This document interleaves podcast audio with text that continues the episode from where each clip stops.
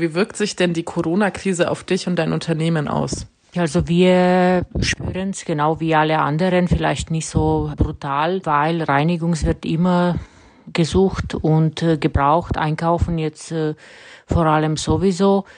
Aber wir kriegen es äh, schon zu spüren. Inwiefern?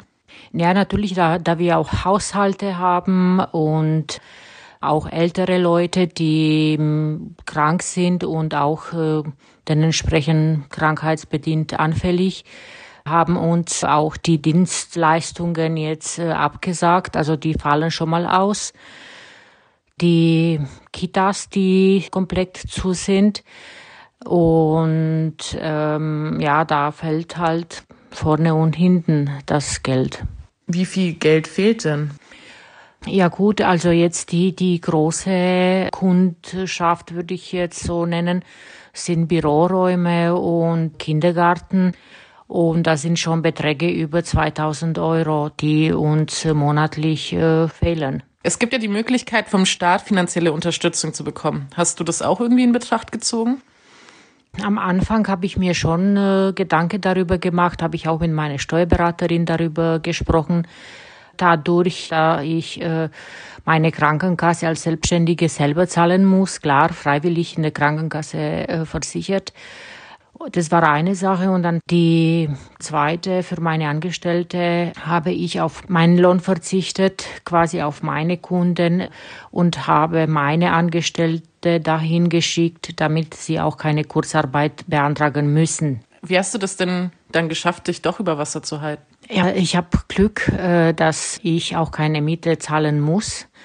Ich habe auch Glück, dass mein äh, Ehemann äh, auch als Hauptverdiener da ist. Und genau, also das war dann schon mal für mich die Grundlage, dass ich noch Hoffnung habe, das noch, noch weitermachen zu können.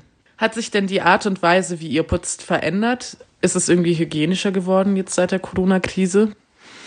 Nein, also eigentlich nicht, weil wir schon von vornherein unsere Reinigungssystem haben und äh, Privathaushalte haben wir nach wie vor gründlich geputzt und ist auch nicht anders wie gewünscht.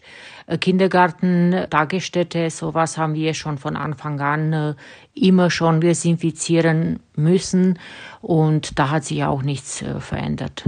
Im Blick auf die Zukunft hast du irgendwie Angst, dass dein Kleinunternehmen doch insolvent gehen kann oder fühlst du dich abgesichert?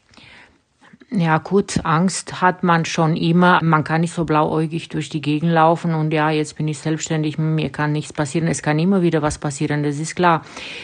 Ich bin aber dennoch schon ja positiv äh, eingestellt, da wir unsere Stammkunden über mehrere Jahre haben und ich habe Verträge, die ich abgeschlossen habe die fangen jetzt ab Juni an äh, und deswegen da bin ich schon positiv, dass es weitergehen kann. Okay, danke dir und viel Erfolg für die Zukunft. Vielen Dank.